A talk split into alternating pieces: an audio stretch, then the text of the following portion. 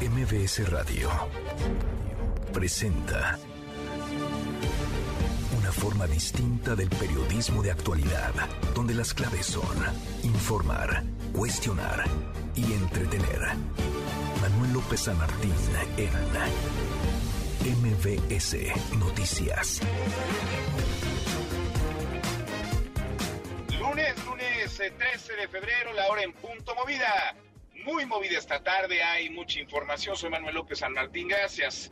Muchas gracias que ya nos acompañan, que van a estar como todos los días, como todas las tardes, todas las voces. Genaro García Luna decide callar, decide no defenderse, no hablar en el juicio que se sigue en su contra en Nueva York, en los Estados Unidos, el juicio que se ha convertido en un asunto de narrativas, en una guerra de saliva donde pesan, sí, las palabras pesan más que las pruebas, pero así sean solo dichos y no puedan darse por válidos a ojos cerrados, tampoco puedan descalificarse ni minimizarse la defensa de García Luna, que parece convencida de que sin elementos de prueba tangible su cliente estará salvo. A estar platicando del tema, iremos hasta Nueva York con lo último y México decide aplaudir, reconocer, a Papachar al dictador de Cuba, Miguel Díaz Canel, el presidente López Obrador lo arropó el fin de semana, arropa a quien ha violado derechos y libertades, quien ha dejado muerte y pobreza a su paso. Dice que es un huésped distinguido, lo fue el fin de semana que estuvo en Campeche, admirado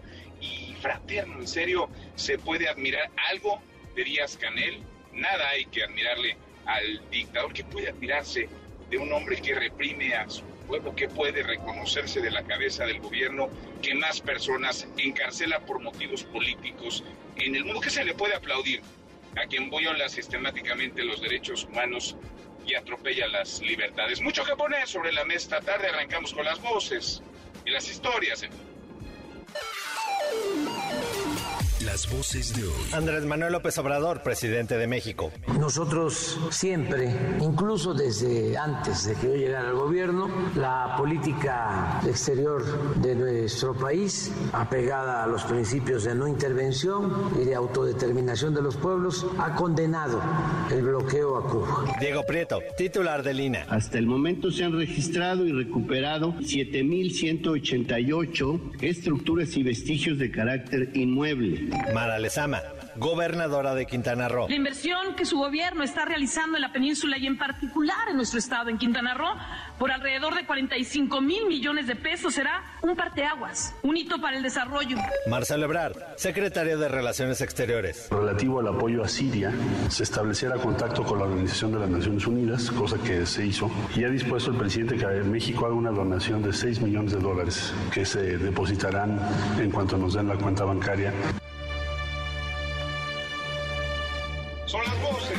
Hacen la noticia, los temas que están sobre la mesa y estas las imperdibles del lunes. Vamos, vamos con la información.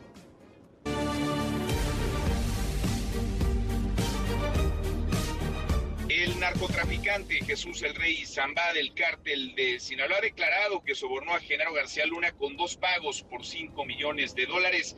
Las entregas se habrían realizado en el año 2006 en un restaurante ubicado en el Paso de la Reforma. El intermediario era el abogado Oscar Paredes, que supuestamente trabajaba para el cártel de Sinaloa. Por su parte, Genaro García Luna rechazó comparecer, se negó a hablar en el juicio en su contra, no se va a defender, así lo informó su abogado al juez Brian Cogan. Más temas de narcotráfico, se le dictó prisión preventiva a Lupe Tapia, presunto operador de Ismael El Mayo Zambada, es acusado de delitos contra la salud y portación de armas de uso exclusivo del ejército y la Fuerza Aérea Mexicana. Lo detuvieron la semana pasada en la Ciudad de México. En otro tema, el presidente López Obrador se ofrece como intermediario, dice que buscará persuadir a Estados Unidos para levantar el bloqueo a Cuba, el bloqueo económico. El gobierno de México continúa con los aplausos, con el apapacho al dictador Miguel Díaz Canel el sábado, de arroparlo y darle la condecoración del Águila Azteca. Halagó a Fidel Castro, al régimen cubano y a Díaz Canel. Ahora, el gobierno de México y el presidente López Obrador van a meter las manos al fuego ante el gobierno de Estados Unidos, ante el gobierno de Joe Biden por esta dictadura. nosotros vamos a hacer eh, gestiones, trámites para buscar un acuerdo. Cuando el presidente Obama se avanzó, hubo un acuerdo, intervino hasta el Papa Francisco, bueno, visitó el presidente Obama Cuba, se mantuvieron las cosas en mejores términos. Sin embargo, al cambio con el presidente Trump, esa política de acercamiento retrocedió y fue cuando pusieron a Cuba en la lista de los países terroristas. Imagínense eso, ninguna justificación. A ver, los estudiosos, ¿se puede acusar con elementos, con pruebas a Cuba de promover el terrorismo? No, propósito de Biden, el presidente López Obrador le propuso un trueque. Nosotros, dijo, nosotros les mandamos el avión presidencial, que no ha salido ni en rifa, y ellos enviarían a cambio aeronaves contra incendios y aeronaves de carga.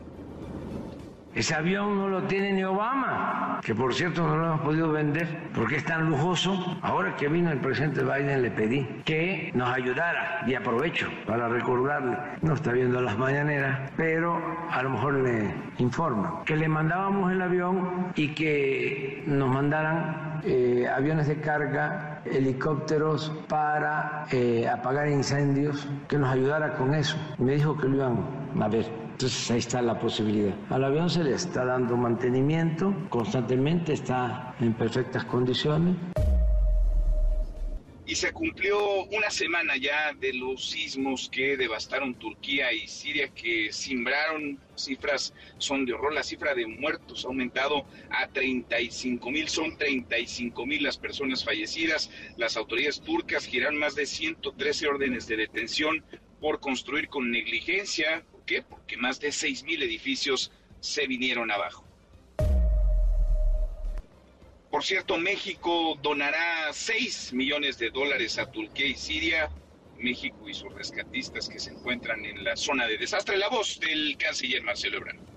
Nos ha eh, instruido el señor presidente que en lo relativo al apoyo a Siria se estableciera contacto con la Organización de las Naciones Unidas, cosa que se hizo, y ha dispuesto el presidente que México haga una donación de 6 millones de dólares que se depositarán en cuanto nos den la cuenta bancaria.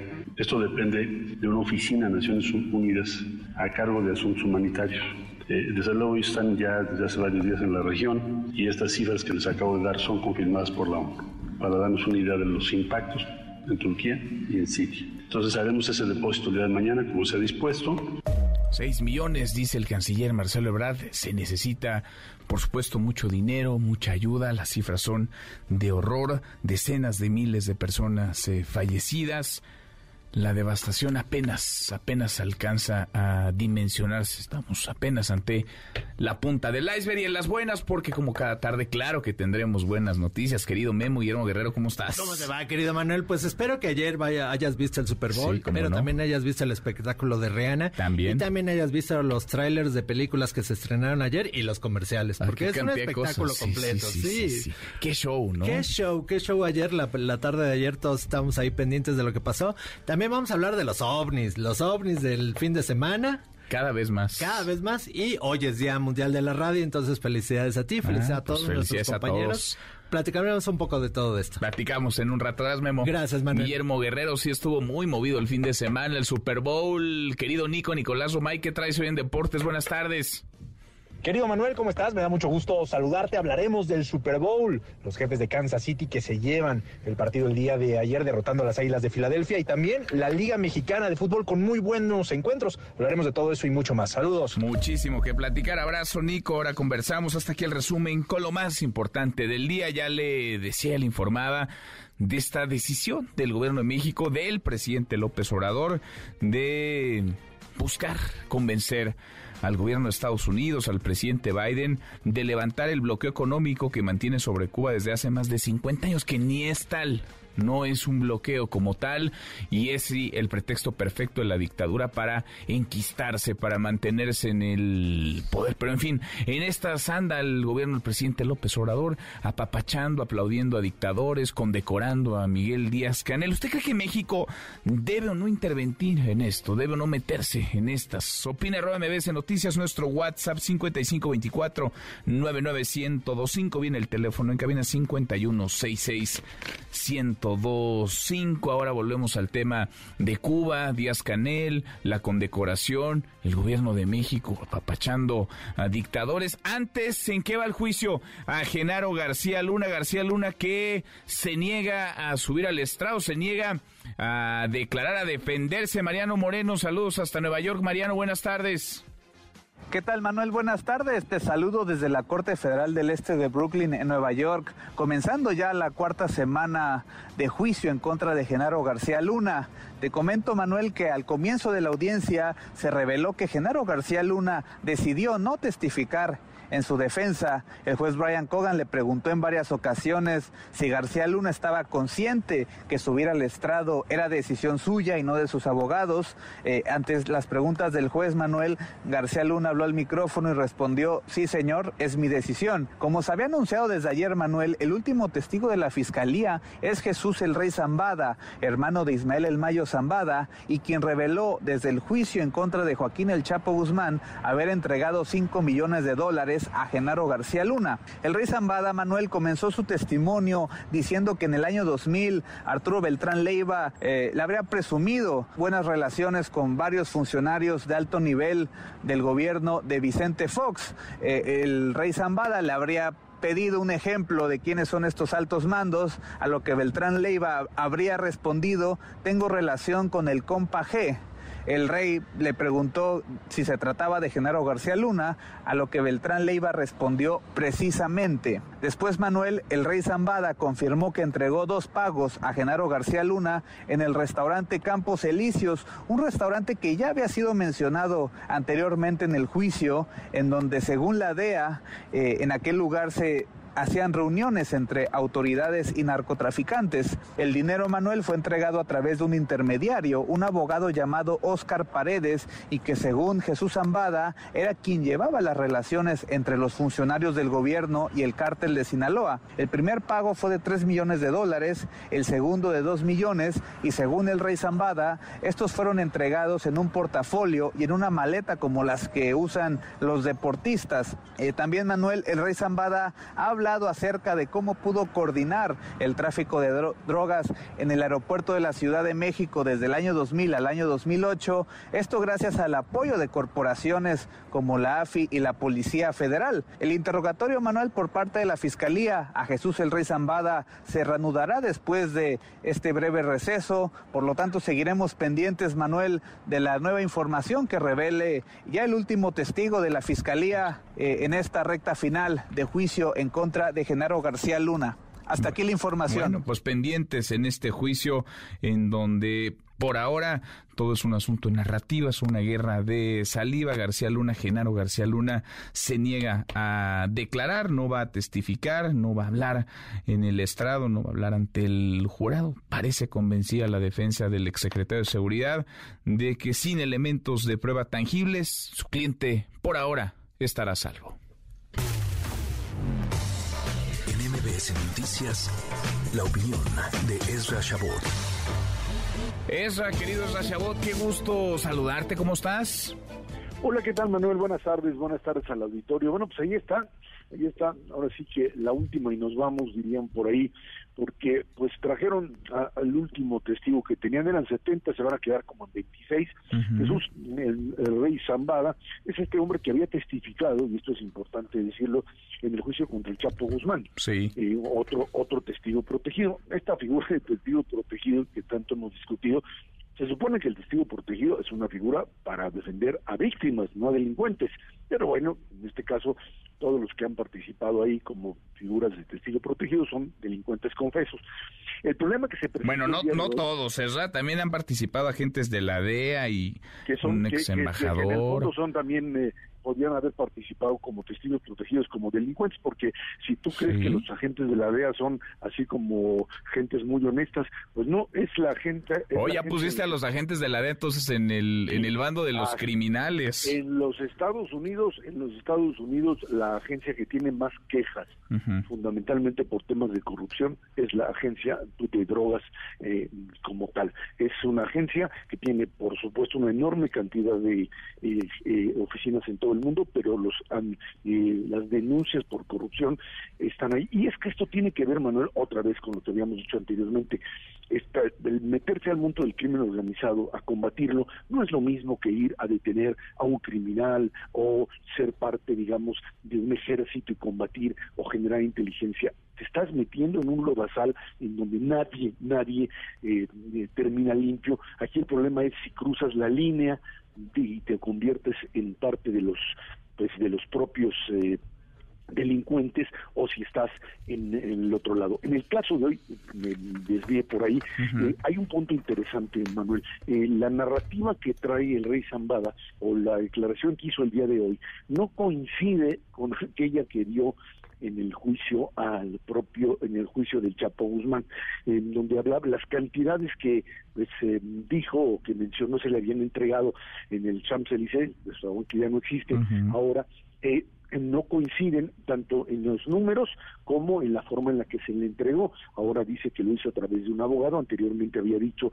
que lo había hecho él directamente. La memoria de estas personas y la forma en la que manejan los argumentos es, eh, digamos que, adecuada en función del interés del abogado o de, la, de aquellos que los contratan, llamémosle así, o que los asesoran como tal. Esta tarde vamos a escuchar finalmente qué sucede con la propia defensa, si la defensa logra pescar en esa contradicción que en estos momentos los medios norteamericanos fundamentalmente que están atendiendo esto, están haciendo, pues es lo que traían en el papel, tenían la declaración del propio eh, eh, Rey Zambada en el juicio contra el Chapo y ahora dicen, oye, pero es que esto no coincide con lo que dijo anteriormente. No me imagino que la defensa también lo sabrá. Esto se va a dilucidar hoy hoy por la tarde. Eh, el hecho de que no haya querido testificar, no, pues, era un suicidio. O sea, sentar a García Luna en, el banquillo de los acusados eh, es, es, el, la, peor recomendación que alguien le podía hacer. ¿Por qué? ¿Por qué? ¿Por qué no le convendría que su versión la escucharan así sea para descalificar todo lo demás que se ha dicho? ¿Por qué no le convendría ser escuchado por el jurado, Ra? Eh, porque normalmente en estos juicios en la Unión Americana el acusado dicen tiene derecho a no incriminarse, o sea, a no a terminar siendo él quien desembuche, él quien finalmente diga que es culpable, es una garantía que se otorga. Eh, lo hacen básicamente cuando pues tienen todo perdido y su única posibilidad de defensa es decir, bueno, pues aquí estoy, voy a decir todo lo que sé, la parte en la que me siento culpable y pues de alguna manera encontrar o tratar de impresionar al jurado. Alguien como García Luna, que no es ninguna perita en dulce, que no es un tipo que tenga las manos limpias, que no creo que haya alguien que esté diciendo, ay, hay que defenderlo. Lo que le decían sus abogados es, tú te sientas ahí y la fiscalía te va a sacar todas y cada una de las cosas, aunque tú digas en que no pueden, eh, acuérdate que ellos ellos pidieron que, que testificara García Luna, pero que no le preguntaran nada con respecto a las propiedades que él tiene después de 2012. Y la respuesta del juez es, mire, a ver, el juez Cobra le dice, mire, yo se supone que no pueden preguntar absolutamente nada o que no eh, las evidencias con respecto a propiedades después del 2012 cuando él ya no funcionario no se tocan pero yo no puedo asegurarle que a la hora de las preguntas, pues la defensa pueda de alguna manera darle la vuelta o hacer alusión a algún tipo de elemento que en donde esto esté ahí configurado. Yo no le puedo garantizar eso. Y ese fue finalmente el argumento por el cual García Luna dice yo no me aviento. Eh, creo que fue, eh, en términos de la defensa, creo que fue una eh, estrategia adecuada. A ver, lo platicábamos en República MX el otro día, Manuel, eh, estos señores se volvieron locos con el negocio. Eh, todos y cada uno de estas figuras que han pasado por la guerra contra el crimen organizado y que después aparecen ya como pues los grandes estrategas y llenos de millones y millones de dólares, no lo pueden justificar. Son una especie de Al Capone, en el sentido de que pues para hallarles por donde han, ¿recuerdas cómo finalmente apretaron al Capone? Pues por la vía fiscal. Pues al Capone lo pescan a través de eso, no tienen otra no tuvieron otra posibilidad y bueno, pues por eso es que querían investigar sus eh, propiedades en este momento. Pero pues no se puede y esto es quizá lo que lo puede salvar. No creo que de la prisión, pero sí de una cadena perpetua, que es lo que finalmente trataban de manejar. Y bueno, vamos a ver, esto termina creo que hoy en la tarde, en la defensa lo harán unos días más y esto pues terminará ya en unas cuantas semanas o en una, una o dos semanas. Bueno, hay que recordar que el, digamos, a, lo que llegue el jurado, el veredicto del, jurado tiene que ser unánime, ¿no? Y, y, no es sobre la inocencia de García Luna, sino su culpabilidad o no culpabilidad. Sobre eso tendrán que, que decidir y sobre eso se deberán pronunciar eso. Bueno, pues sí, ahí están, sin duda alguna, algo que, insisto, tiene que ver además con un montón de tecnicismos, pero, insisto, el 80% de los juicios en Estados Unidos de este nivel que se llevan a juicio, eh, o que llegan a este, que no hay acuerdo previo, pues terminan con culpabilidad, por lo menos puede, puede ser que atenuada, ese es mi, mi pronóstico, no puedo equivocar, atenuada, pero que lo van a tener ahí adentro, además por una sencilla razón, una vez que tengan a García Luna ahí adentro, va a hacer lo mismito que hicieron todos los demás delincuentes, soltar la sopa para negociar también su salida pues acusando a otros. A ver, ¿a quiénes se embarra? A ver, ¿a quiénes y cómo los embarra? La función está lejos de terminar. Esra, gracias, abrazo. Gracias, igualmente, hasta luego. Hasta muy pronto, muy buenas tardes. Pues sí, el jurado no podrá sopesar pruebas, pero sí afirmaciones. Deberá decir con base en testimonios, en lo asegurado durante este juicio. En ese sentido, es ilustrativo que el secretario de seguridad en tiempos de Felipe Calderón que Genaro García Luna decidiera no subir al estrado para defenderse y que su voz sea escuchada. A la hora con 24, pausa, volvemos, hay más. Siga a Manuel López San Martín en redes sociales. Twitter, Facebook y TikTok. M. López San Martín. Continúa con la información con Manuel López San Martín en MBS Noticias. NBS Noticias con Manuel López San Martín. Continuamos. Seguimos, casi llegamos a la media, la hora con 27. El gobierno de México papachó el fin de semana, aplaudió este sábado pasado al dictador de, de, Cuba, a Miguel Díaz Canel, el gobierno de México lo arropó, arropa a quien ha violado derechos y libertades, a Papacha, a Díaz Canel, y parece que es solo un capítulo más de las odas al dictador, porque el presidente López Obrador luce convencido de jugar de ese lado, con esa camiseta, la de una persona que atropella libertades, que violenta derechos humanos elementales y que ha dejado a su paso muerte, pobreza entre los suyos. Rocío Méndez, parte de la mañanera. Rocío, ¿cómo te va? Muy buenas tardes. Buenas tardes, Manuel. Así fue, aquí en Palacio Nacional el presidente Andrés Manuel López Obrador se dio oportunidad para cuestionar a quienes descalificaron la entrega del Orden del Águila Azteca al presidente de Cuba, Miguel Díaz Canel. Vamos a escuchar. Que por qué le di el Águila Azteca al presidente Miguel Díaz Canel, hasta unos pseudos de izquierda son más conservadores que Claudio X González. Claudio es progresista en comparación con ellos. Lo cierto es que el presidente López Obrador Manuel refrendó lo que dio a conocer el pasado fin de semana, que su gobierno buscará por todos los medios persuadir a los Estados Unidos para que cambie la política del bloqueo económico Cuba. Vamos a escuchar Nosotros vamos a hacer gestiones para buscar convencer al gobierno de Estados Unidos que haya un cambio en esa política, porque es un asunto con una carga ideológica que nulifica el derecho de los pueblos a actuar con independencia. ¿Qué culpa tienen nuestros hermanos cubanos que no le guste a una potencia que decidan de manera soberana? ¿Y por qué orillar a ese pueblo mediante un bloqueo a que se revele en contra de su propio gobierno, porque al final eso es lo que buscan. No pueden llegar alimentos, no pueden llegar medicamentos, no les permiten que envíen a sus familiares apoyos. Es más, los ponen en una lista de países terroristas. ¿Se puede acusar con elementos, con pruebas a Cuba de promover el terrorismo? No, es una ofensa a la Estatua de la Libertad por politiquería. Incluso López, el presidente López Obrador Manuel también destacó que ha observado avances en la política hacia Cuba por parte de distintos gobiernos de la Unión Americana. Sin embargo, hubo un retroceso, un retroceso con Donald Trump. Vamos a escuchar.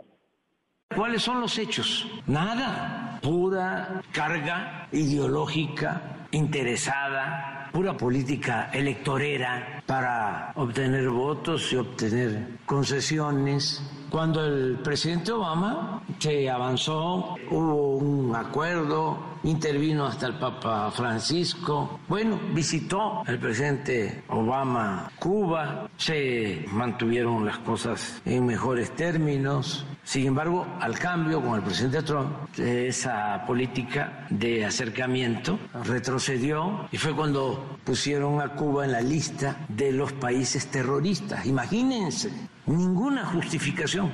Nosotros, incluso desde antes de que yo llegara al gobierno, la política exterior de nuestro país ha condenado el bloqueo a Cuba.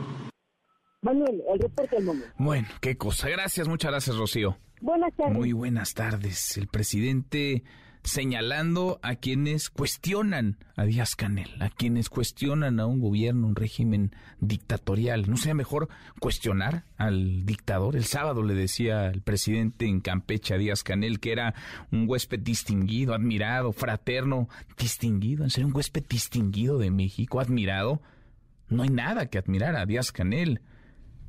¿Qué puede admirarse de un dictador? ¿Qué puede admirarse del presidente de Cuba? ¿Qué puede reconocerse de la cabeza del gobierno que más personas encarcela por motivos políticos en el mundo? ¿Qué se le puede aplaudir a quien viola de manera sistemática los derechos humanos y atropella las libertades? Porque en la isla se acalla, se persigue, se encarcela a los críticos, no hay libertad, no hay democracia. Los cubanos siguen siendo vigilados por el régimen, siguen siendo perseguidos y encarcelados. En fin, varias, varias afirmaciones temerarias del presidente esta mañana. Yo le agradezco estos minutos al ex embajador de México en Cuba, Ricardo Pasco. Ricardo, qué gusto, ¿cómo estás?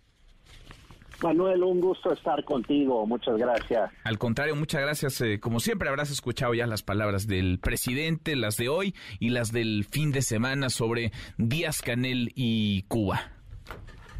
Correcto, pues eh, muy preocupante, muy preocupante lo que lo que expresa y lo que hace el gobierno del observador, el presidente del observador, porque eh, la, la política exterior de México siempre ha sido una política exterior eh, comprometida, sí, con las causas. México siempre ha demandado a Estados Unidos levantar el, el bloqueo.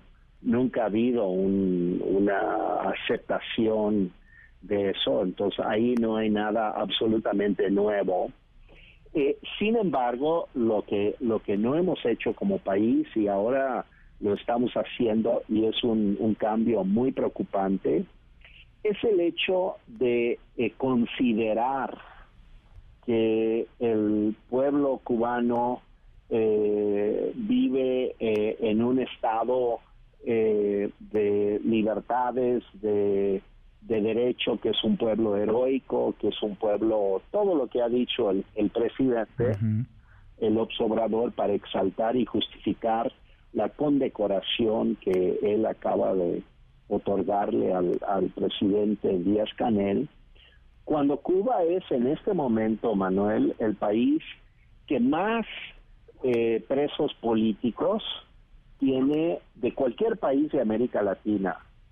Y no solamente eso, sino que las personas que salieron a protestar en el 21 eh, demandando alimentos y libertad, imagínate qué cosa tan escandalosa, eh, resulta que varios de ellos están condenados a 20 años de cárcel. Incluso los creadores de la, de la canción de, de eh, Patria y Vida, en vez de Patria y Muerte, que es de alguna manera el lema del gobierno cubano, Patria y Vida, eh, están eh, también encarcelados. Entonces, por, por, por redactar y difundir una canción. Entonces, eh, es imposible glorificar al régimen cubano. Es una dictadura, hay que decirlo con todas las letras. Y yo lo digo que he militado toda mi vida en la izquierda. Yo creo que la izquierda y gran parte de la izquierda latinoamericana está absolutamente en falta cuando no reclama estos regímenes simplemente porque dicen que están con el pueblo y en contra del imperialismo. Entonces, eh, pero lo preocupante desde el punto de vista de la política exterior de México es que México, que siempre había sido un país que le servía a otros países de la región para resolver sus conflictos, para ser el mediador entre unos y otros, que siempre jugó un papel muy positivo y que fue reconocido por este papel, hoy se ha convertido en un país que ya es parte del problema. No es un país que ayude a resolver problemas, sino que es parte del problema. Por ejemplo, esta idea de que ahora López Obrador quiere encabezar un gran movimiento en defensa de Cuba a nivel que latinoamericano, pues mundial, a qué se refería. quiere ser el quiere ser el mediador, el intermediario entre entre entendemos o eso dijo en la mañana entre Cuba y Estados Unidos para que se levante el, bloqueo económico y sobre eso déjame nomás ahondar. Eh, Ricardo, ¿qué tan cierto es eso del bloqueo económico? Porque decía el presidente hoy por la mañana que no pueden llegar alimentos, no pueden llegar eh, alimentos, medicamentos a, la isla. A ver, ¿qué, ¿qué tan cierto es eso? ¿Qué tanto si hay un bloqueo? ¿Qué tanto es también el gran pretexto de la dictadura para mantenerse, para aferrarse en el poder. El 80% de los alimentos que se consumen en Cuba vienen de Estados Unidos. Mm. El, el 100% de las medicinas que circulan en Cuba se compran en Estados Unidos. Lo que sí sucede, Manuel, a diferencia de otros países, es que Estados Unidos y las empresas estadounidenses no le conceden crédito a Cuba en sus compras, le exige que compre al contado las cosas. Pero hay un puerto en, en, el, en el sur de Estados Unidos, sobre el Golfo de, de México, donde salen todos los productos porcinos, todo el maíz, todo el trigo que va hacia Cuba, y van y salen en barcos americanos y llegan a la isla. Insisto, bajo la condición de que paguen por adelantado o paguen en efectivo, y esto es básicamente porque Cuba no paga. Este, ya la experiencia es universal de que si haces negocios en Cuba, lo más probable es que vas a perder tu inversión porque no pagan. Entonces, eh, pero, por ejemplo, eso no es cierto. Y por otro lado, el sistema de salud en Cuba es un desastre absoluto. No es un ejemplo para nadie. Y es increíble el juego perverso que hace el presidente del Observador con los sistemas, hablando de los sistemas de salud de otros países. Glorifica el sistema de Dinamarca y dice que vamos hacia Dinamarca. Ahora está insinuando de que vamos hacia el, modelo cubano. Oye, dijo sobre ese tema de, la salud, dijo que solamente un gigante, fue la palabra que utilizó, un gigante al que le rendimos un homenaje por esta gran obra. Hablaba del tema de salud cubano, un hombre de Estado, y estaba hablando de Fidel Castro. De Fidel. De Fidel, Castro, Ricardo, como un gigante y de homenajear a un a un dictador, no sé cuántas muertes le podríamos cargar a Castro y su régimen, pero vaya, enarbolar así a una dictadura. Eh, ya, exactamente, Manuel. El, el, tema, el tema es que el sistema de salud y el sistema educativo de Cuba en un tiempo sí fue excelente, pero la razón era que la Unión Soviética pagaba la cuenta. Es decir, la economía cubana no era capaz de generar los recursos necesarios para tener un sistema de salud así. Y los soviéticos lo pagaban porque para ellos eh, Cuba era como su mejor aparador de propaganda política durante la Guerra Fría y ellos querían dar la impresión de que Cuba era un modelo alternativo al capitalismo este, y por lo tanto financiaban con singular alegría, pues esa pequeña isla finalmente era una inversión política su gasto en, en Cuba. Pero cuando se acaba el apoyo soviético en el 91, se acabó el sistema de salud en Cuba, se acabó el sistema educativo en Cuba, se acabó todo eso. Yo conocí muy de cerca como embajador el sistema de salud y el sistema educativo hice muchos recorridos por la isla para ver cómo estaba y era un desastre total, Manuel. Eh, y sigue siendo un desastre total. Y esta idea de estos eh, supuestos médicos, y digo supuestos médicos porque nadie ha visto sus, sus certificados para saber si realmente son médicos o no son médicos. Yo tengo la impresión, no lo, no, bueno, eh, yo lo digo bajo mi propia responsabilidad de que un cierto número de ellos para mí son agentes de inteligencia y no son médicos y vienen a otra tarea en México. Eh, y habría que investigar bien qué es lo que hacen aquí. Pero de médicos queremos ver sus, sus certificados de médicos. Pues pues no nos dejan salir de Cuba con sus certificados por temor a que huyeran con su certificado para trabajar en otros países, porque sin sus certificados vienen desnudos. Y luego está la brecha, está la brecha, Ricardo, entre lo que se paga, digamos, de parte del gobierno mexicano al cubano y lo que recibirían estos médicos en todo caso, ¿no? Ah, es enorme. Sí, ellos mismos lo han dicho, pagan por ellos miles de dólares al mes y reciben 200, 300 dólares al mes. Y eso que lo reciben después de su misión y regresando a su país. Es otra manera de financiar una, una dictadura, ¿no? Pagarles por un, por un servicio. Y, es, y, a lo que vino Díaz Canel fue a llenar sus alforjas de, oro mexicano. A eso vino, a recibir dinero y este y toda esta faramaya es simplemente para encubrir que México hoy está financiando una parte creo que importante de la dictadura cubana, de la operación de ese, de ese gobierno que ha llevado su país a la miseria. Y los cubanos viven en una miseria absoluta, eso no, no, nos queda la menor duda. Entonces, eh, finalmente, en la, en la gran perspectiva que tenía el Obrador cuando empezó el gobierno de ser el nuevo Simón Bolívar para las Américas, hoy se ha convertido simplemente en el padrino de tres dictadores, Cuba, Venezuela y Nicaragua. Y es una, una derivación patética eh, de un fracaso de gobierno en materia de política exterior eh, que no tiene que no tiene palabra y no tiene ya peso político. Quien nos va a sustituir en América Latina es Lula, eso te lo, te lo aseguro.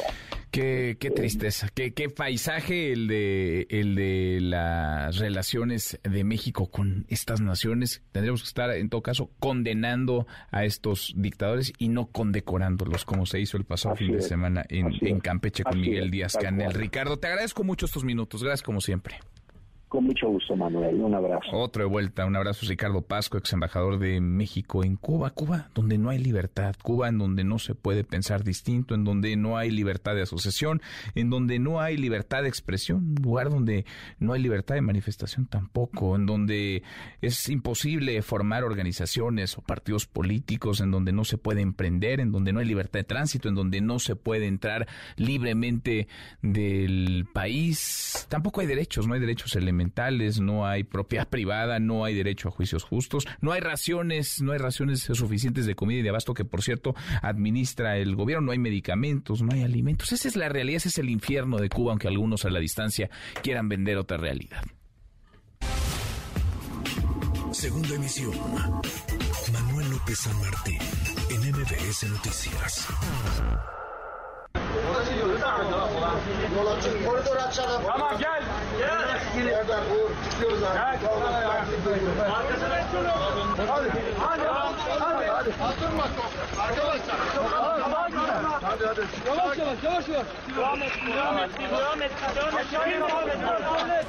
Ha transcurrido ya una semana de los eh, devastadores sismos en Turquía y Siria, sismos que dejan por decenas de miles muerte, devastación, más de 30 mil las personas fallecidas hasta ahora. ¿Cómo se ven las cosas allá? Lara Villalón, saludos hasta Turquía. Lara, buenas noches para ti, muy buenas tardes.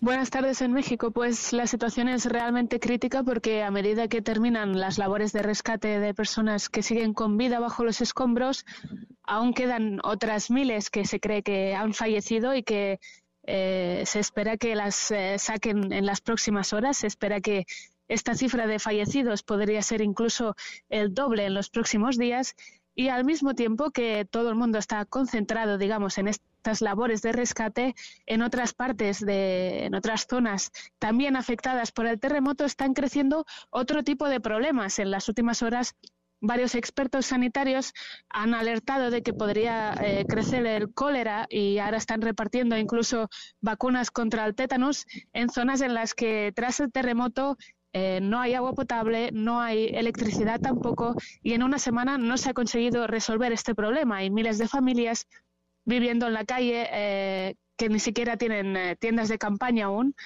y que eh, están creciendo todo este tipo de enfermedades también relacionadas con el frío, relacionadas con la falta de acceso a una higiene, a un agua caliente y a, comida, digamos, eh, alejada de cualquier eh, focos de infección.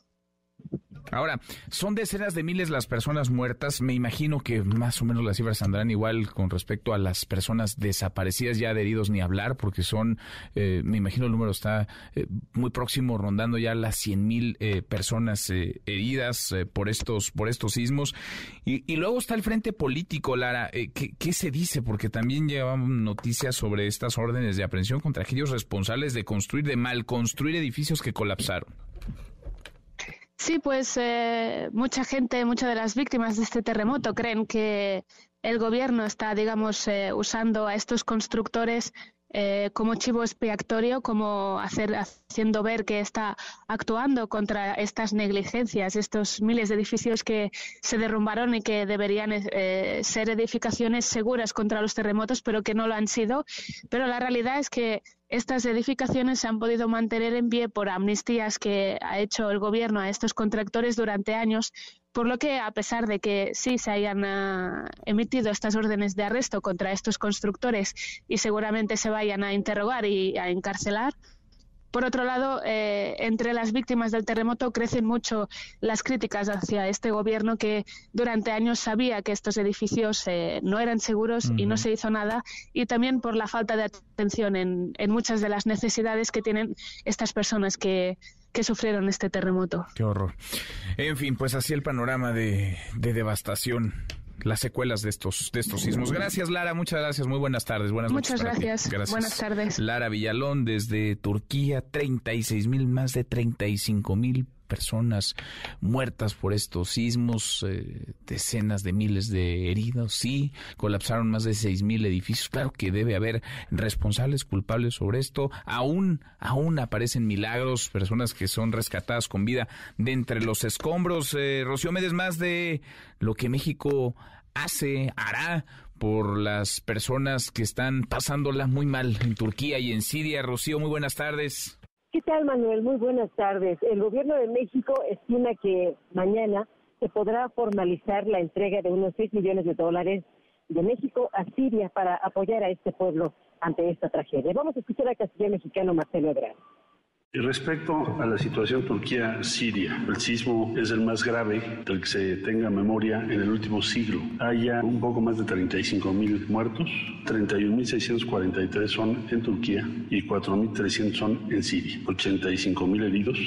Nos ha uh, instruido el señor presidente que en lo relativo al apoyo a Siria, México haga una donación de 6 millones de dólares. Se estableciera contacto con la Organización de las Naciones Unidas, cosa que se hizo. Eh, desde luego están ya desde hace varios días en la región y estas cifras son confirmadas por la ONU para darnos una idea de los impactos en Turquía y en Siria. Un video, la Secretaría de la Defensa Nacional confirmó que hasta hoy por la mañana, aquí en Palacio Nacional, se podía dar el dato de que los cuerpos de rescate mexicanos habían logrado traer a la vida a cuatro personas, sacarlas de los escombros como sobrevivientes. También se recuperaron 29 cuerpos y han dado 72 atenciones médicas y han sido removidos por personal mexicano 41 metros cúbicos de escombros y se ha entregado 3 toneladas de apoyo a damnificados en Turquía. También de ello habló el general Luis Crescencio Sandoval, titular de La Serena sobre la ayuda de México en Turquía, 93 elementos de la Secretaría de la Defensa, 37 de la Secretaría de Marina, 15 de la Cruz Roja y 5 de Relaciones Exteriores. Desafortunadamente falleció uno de los canes de la Secretaría de la Defensa Nacional ahí en el trabajo, el can Proteo, en días pasados. Manuel, lo dije esta mañana aquí en Palacio Nacional sobre este tema. Gracias, eh, muchas gracias, Rocío. Buenas tardes. Muy buenas tardes. México mandará entonces a depositar 6 millones de dólares. Todo suma, toda la ayuda es necesaria. Qué horror, qué horror de realidad, de cifras, de datos. Las estampas, las escenas que llegan desde Turquía y desde Siria son, en verdad, desgarradoras. 10 para la hora. Pausa. Volvemos, hay más. Please help us. We need professional, professional people, professional healthcare. We need social social support. Yeah, social Healthcare. support. Yeah, psychological support, please. Psychological support. Redes sociales para que siga en contacto: Twitter, Facebook y TikTok. M. López San Martín. Con la información con Manuel López San Martín en MBS Noticias.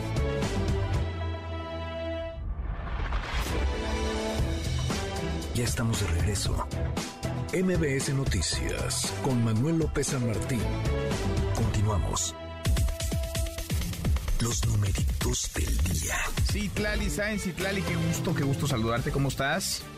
¿Qué tal, Manuel? Buenas tardes a ti, buenas tardes también a nuestros amigos del auditorio. Te presento a continuación cómo están arrancando en esta jornada los principales índices de Estados Unidos y de México. El Dow Jones Industrial en este momento está ganando 0.91%, pierde el Nasdaq 0.61% y está ganando el S&P BMW de la Bolsa Mexicana de Valores 1.05%. Se cotiza en 53.041.66 unidades. En el mercado cambiario el dólar en metanilla bancaria se compra en 18 pesos con 4 centavos, se vende en 19 pesos con 8, el euro se compra en 19 pesos con 68, se vende en 20 pesos con 21 centavos. Finalmente, la criptomoneda más conocida, el Bitcoin, se compra en este momento en 402.350 pesos por cada criptomoneda. Manuel es mi reporte. Gracias, buenas tardes. Muchas gracias, Tlali. Buenas tardes.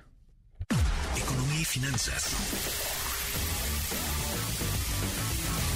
Con Eduardo Torreblanca.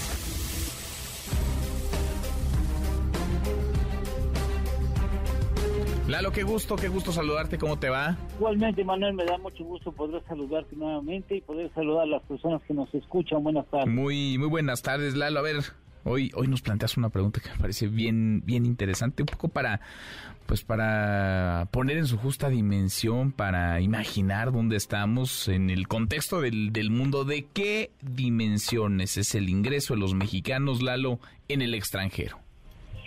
Pues mira, eh, el, el, dato es de SEMLA, de esta organización latinoamericana que realiza estudios en, en, cuestiones monetarias, que arroja un resultado eh, que comento con mucho gusto a nuestro público. Eh, la masa salarial de los mexicanos en el extranjero es de 319.914 millones de dólares anuales. Quiere decir que si todos los mexicanos que están trabajando en el extranjero, que según datos del SEMDA son 7.381.000, pusieran su salario de todo un año en una bolsa, al final del ciclo 2022 se juntaron 319.914 millones de dólares. Digamos que para números cerrados, 320 mil millones de dólares. Eso es lo que han ganado los mexicanos. Y ahora, son 7 millones 381 mil que han dedicado en promedio el 18% de su salario cotidiano, salario semanal o mensual, a envío de remesas a su país o bien a los familiares que aún están en México. Es una cantidad, un sacrificio, una encomienda, un compromiso muy serio y no es poco dinero el que tenemos eh, como resultado, porque el año pasado el país recibió 58.497 millones de dólares. Y no solamente eso, déjame decirte que en los cuatro primeros años, más un mes, diciembre del 2018, es decir, de diciembre del 2018 a diciembre del 2022, el país ha recibido 190.049 millones de dólares con cuatro récords históricos que lamentablemente es muy poco probable que se lleguen al quinto récord histórico anual, porque en este año, en algún momento del año, la economía de Estados Unidos habrá de enfrentar una recesión ligera y eso implicará, ya desde ahora implica que hay menos circulante en el mercado, habrá más complicaciones para hacer actividad económica y habrá menos ingresos para los mexicanos para que envíen a sus familiares en México. Pero mira, el dato es importante, 18% en promedio, 7 millones mil trabajadores y me parece que la cantidad que han juntado para el 2022 fue realmente memorable e histórico. Pues sí, pues sí, qué datazo. A ver, gracias Lalo, ¿tenemos, tenemos postre? Claro que sí, tú sabes que un, pasaporte es un pues, picaporte en realidad, ¿no? Porque tú presentas un pasaporte y muchas veces por presentarlo no tienes que cumplir algunos requerimientos de internación en otro país. ¿Sabes cuál es el, pasaporte que más abre, que más mayor cantidad de puertas abre en el mundo? Mm, me imagino que el de Estados Unidos. Son dos, ¿no? Fíjate que no. A ver. Es el japonés abre 193 puertas de países distintos, al igual que el de Singapur. Ándale. Después le sigue Corea del Sur, después sigue Alemania con 191 y después España también en empatado con Alemania 191. Y si nos preguntamos qué lugar ocupa el de México, el lugar 51 porque abre 160 puertas que no requieren mm. visa si presentas el pasaporte mexicano. Qué interesante, qué interesante. Abrazo, Lalo, gracias. Gracias, Manuel. Buena tarde, buen provecho. Es Eduardo Torreblanca. Tenemos a Lora en punto como todas las tardes. Claro que tenemos buenas noticias. Gracias, Manuel. Muchas cosas pasaron en el Super Bowl.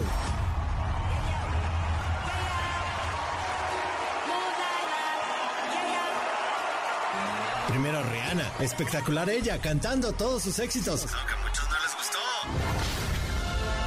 Luego, como es costumbre, se lanzaron varios trailers de películas de Indiana Jones, de Guardianes de la Galaxia 3, de Flash, de Rápidos y Furiosos 10, más rápidos y más furiosos que nunca. Luego, los comerciales en donde se lució el Canelo Álvarez y la mexicana Diana Flores, aunque para mí el mejor fue el de Will Ferrer. cómo quedaron? Ah, sí, ganaron los jefes de Kansas City, pero la atención estaba en otro lado, ¿verdad?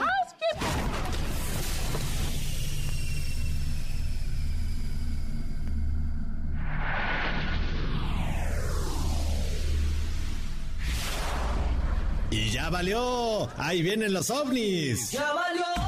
Ahí vienen los ovnis. Los ovnis. Ay Dios.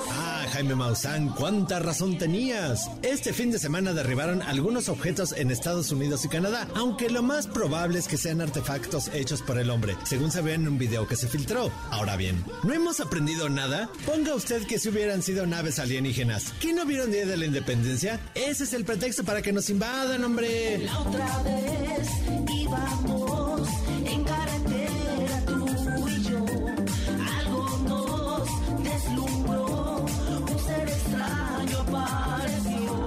usted. Hoy es Día de la Radio. Día Mundial de la Radio.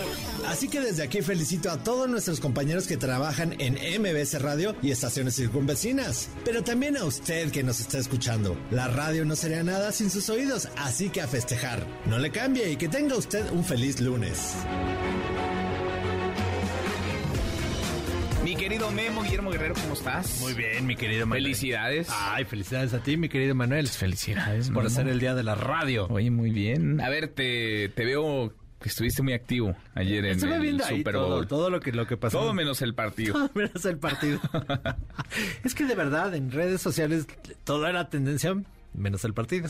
O sea, sí, Rihanna se llevó ahí la noche, eh, Sí, todos sí, los sí. comerciales que estuvieron pasando en el Super Bowl, que ahora se pueden ver en YouTube, si uno le pone ahí comercial del Super Bowl, ahí salen todos. Ah, mira. Eh, y los trailers de películas, por supuesto, y luego los ovnis, mi querido Manuel. Los nos- ovnis, los ovnis. Nos van a atacar los ovnis. Un mundo nos vigila.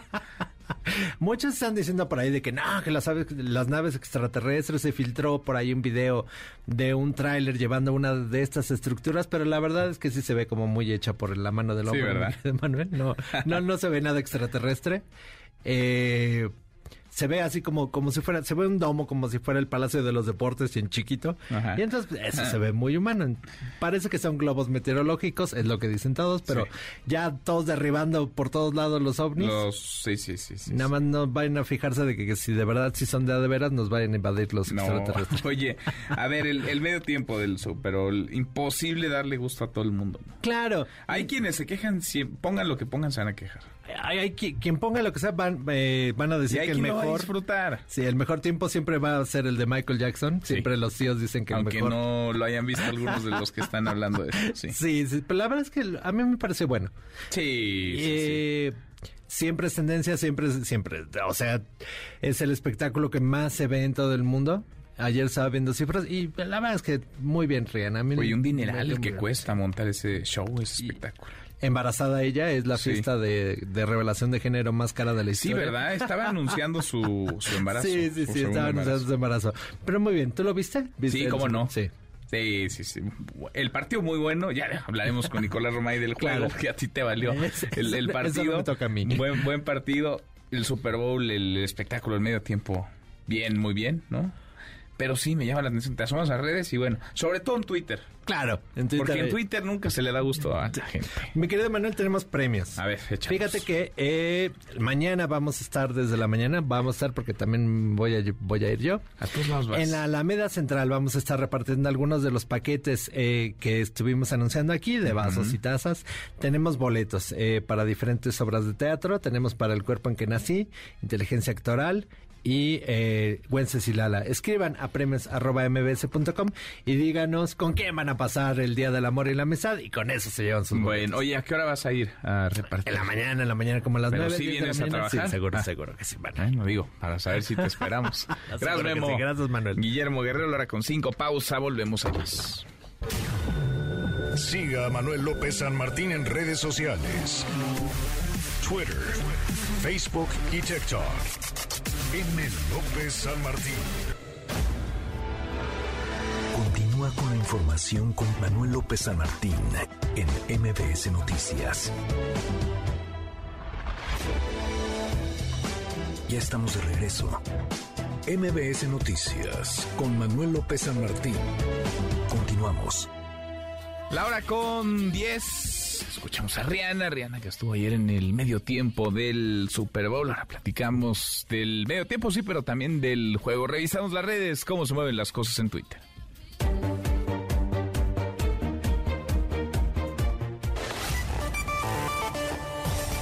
Caemos en las redes.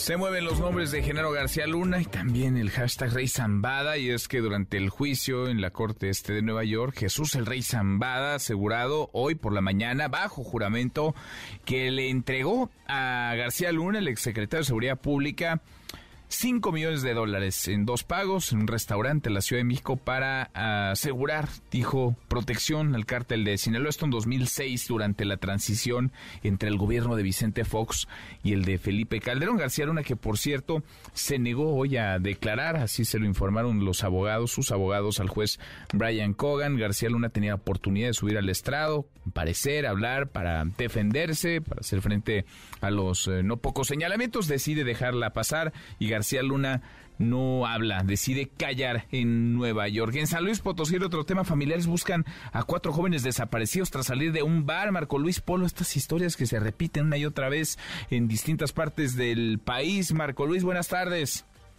Así es, muy buenas tardes, Manuel López, auditorio. Pues efectivamente, déjame informar que el fiscal general del Estado, José Luis Ruiz Contreras, confirmó que son cuatro los jóvenes desaparecidos desde las primeras horas del pasado domingo 12 de febrero. Esto al salir supuestamente del bar Skydoo que se encuentra en el municipio de Matehuala, San Luis Potosí, ya que al parecer subieron a una camioneta Toyota Siena tipo van 2012, mientras que familiares y amigos han utilizado las redes sociales para solicitar la intervención inmediata de las autoridades.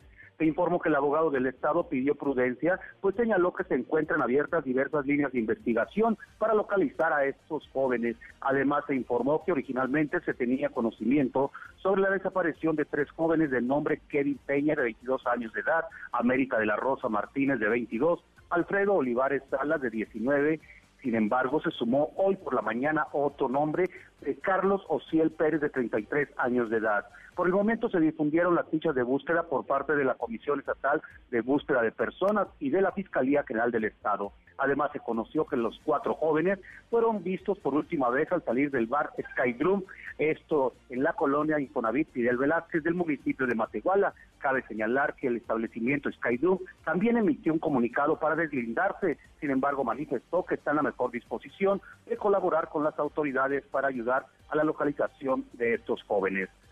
Manuel, hasta aquí mi reporte. Gracias, muchas gracias, Marco Luis. Muy buenas tardes.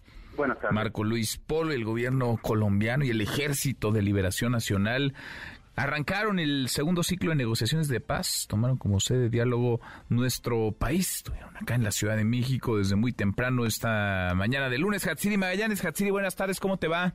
Hola, ¿qué tal Manuel? Muy buena tarde. Pues sí, el día de hoy iniciaron ya eh, aquí en la Ciudad de México estos eh, diálogos por la paz entre el gobierno de Colombia y también pues eh, también el, durante su mensaje, acompañado por Suárez Robledo, el director general del Instituto Mexicano de Seguro Social y presidente de la Conferencia Interamericana de Seguridad Social, pues el canciller Marcelo Ebrard dio la bienvenida a las delegaciones participantes en esta segunda fase de diálogos y calificó el día precisamente como histórico. También reiteró la vocación pacifista de México al ser sede del ejercicio, que busca justamente la construcción de un futuro común para la región. Este diálogo, como lo decíamos, entre el gobierno de Colombia y también el ejército, el ejército precisamente de liberación nacional. Vamos a escuchar algo que dijo el canciller. El presidente Andrés Manuel López Obrador ha señalado que el gobierno de México tiene la convicción y el propósito de participar en la construcción de un futuro común para nuestra región en pleno respeto a las soberanías y a las características propias de cada pueblo y cada país. Que México haya asumido el papel de país garante y sea sede de este segundo ciclo del diálogo confirma que tenemos una política exterior pacifista y de compromiso por la paz. Le reitero nuestro compromiso para contribuir a generar las condiciones necesarias para apoyar los acuerdos y el diálogo entre las partes. México tiene una larga tradición diplomática en pro, en favor de la paz. En este arranque estuvo el jefe negociador del gobierno de Colombia, José Oti Patiño, quien afirmó que estos diálogos pues deben contribuir a que las dos partes inicien negociaciones para un cese al fuego bilateral. A su vez, el jefe negociador por parte del Ejército de Liberación Nacional, Pablo Beltrán, indicó que las negociaciones son un instrumento de mandato de cambio de los colombianos. Todo esto luego del estallido social en el 2021 y bueno, su agenda dice busca acordar transformaciones y poner fin a este conflicto armado. Vamos a escucharlo. Este segundo ciclo de conversaciones acordará la agenda definitiva de negociaciones, diseñará la más amplia participación de la sociedad en el proceso de paz y se ocupará de los preparativos para acordar un cese de fuego bilateral, temporal y nacional. Además, continuará con el criterio de hacer acuerdos que se implementen de inmediato, como los que están en curso, para dar alivio humanitario a las regiones que más sufren sus comunidades a causa del conflicto interno. Y bueno, comentar, Manuel, que en este segundo ciclo de negociaciones pues se van a incluir eh, temas como la evaluación de la implementación de los acuerdos alcanzados en el primer ciclo, también la redacción y la aprobación de los ajustes de la agenda de diálogos para la paz en Colombia y la pedagogía y comunicación que se va a llevar a cabo justamente para la cultura de paz, entre otros. Gracias, eh, muchas gracias, Hatsiri. Buenas tardes. Muy buenas tardes. Oiga, y se acabaron ya las eh, precampañas en el Estado de México, también en Coahuila. Son las dos paradas electorales que trae este 2023. Primero vamos contigo al Estado de México, cierre de precampañas, Juan Gabriel González, y una demostración de músculo también de quienes quieren ser gobernadoras. Juan Gabriel, muy buenas tardes, ¿cómo estás? ¿Qué tal, Manuel Auditorio? Muy buenas tardes. Efectivamente, con discursos triunfalistas y el debate sobre cuál de las precandidatas mostró más músculo político, este domingo cerró el proceso de precampañas en el Estado de México, teniendo como escenario el municipio de Texcoco, considerado como el bastión de la cuarta transformación en la entidad mexiquense. Por un lado, Delfina Gómez y Morena en el recinto ferial. A tres kilómetros de distancia, Alejandra del Moral y el PRI. Empezamos, acompañada del dirigente nacional de Morena, Mario Delgado Carrillo, y del secretario de Gobernación, Adán Augusto López, la aspirante a gobernadora de Morena, Delfina Gómez Álvarez, afirmó que este 2023 será recordado como el año de la dignidad para el Estado de México porque encabezará, sostuvo, el proyecto que le ponga fin a la injusticia y a la indolencia de los gobiernos priistas que han estado durante casi 100 años en el Estado de México. Así lo dijo Delfina. Esta será la alianza que servirá de canal para que el pueblo al unísono grite basta, basta de tanta injusticia, basta de tanta indolencia al pueblo, basta de tanta indiferencia, basta de querer comprar lo que tiene el ser humano tan importante y tan especial que es la dignidad. Por su parte, la periodista Alejandra del Moral Vela fue designada como candidata formal del PRI a la gubernatura del Estado de México en el marco de la convención de delegados celebrada a un costado de la carretera Texcoco-Lechería. Estuvo acompañada por el presidente nacional del partido, Alejandro Moreno Cárdenas, así como de senadores, diputados locales y federales, alcaldes, militantes y simpatizantes del tricolor, ante quienes dijo que ella ganó la precampaña y que la toma de Texcoco es el preámbulo de su victoria. Así lo expuso Alejandra del Moral. Ya les ganamos la precampaña. Hoy tomamos Texcoco y les vamos a ganar la elección. Sé muy bien que no será fácil, pero a los valientes no nos gustan las cosas fáciles. Fácil es que alguien más haga campaña por ti. Fácil es esconderse en los atributos de otra persona. Fácil es ser sumisa ante los demás. Y yo soy todo lo contrario. A partir de este lunes 13 de febrero y hasta el 2 de abril, partidos y aspirantes estarán sujetos al periodo de intercampaña, donde estará prohibido hacer actos públicos o privados de carácter electoral, donde se insinúen propuestas de gobierno o petición del voto. Así que hoy ya se resguardan las aspirantes. Manuel. Bueno, pues así cerraron la precampaña. Estamos ahora en este procedimiento, en esta etapa rara que se llama intercampaña y después vendrán las campañas en forma. Gracias, Juan Gabriel.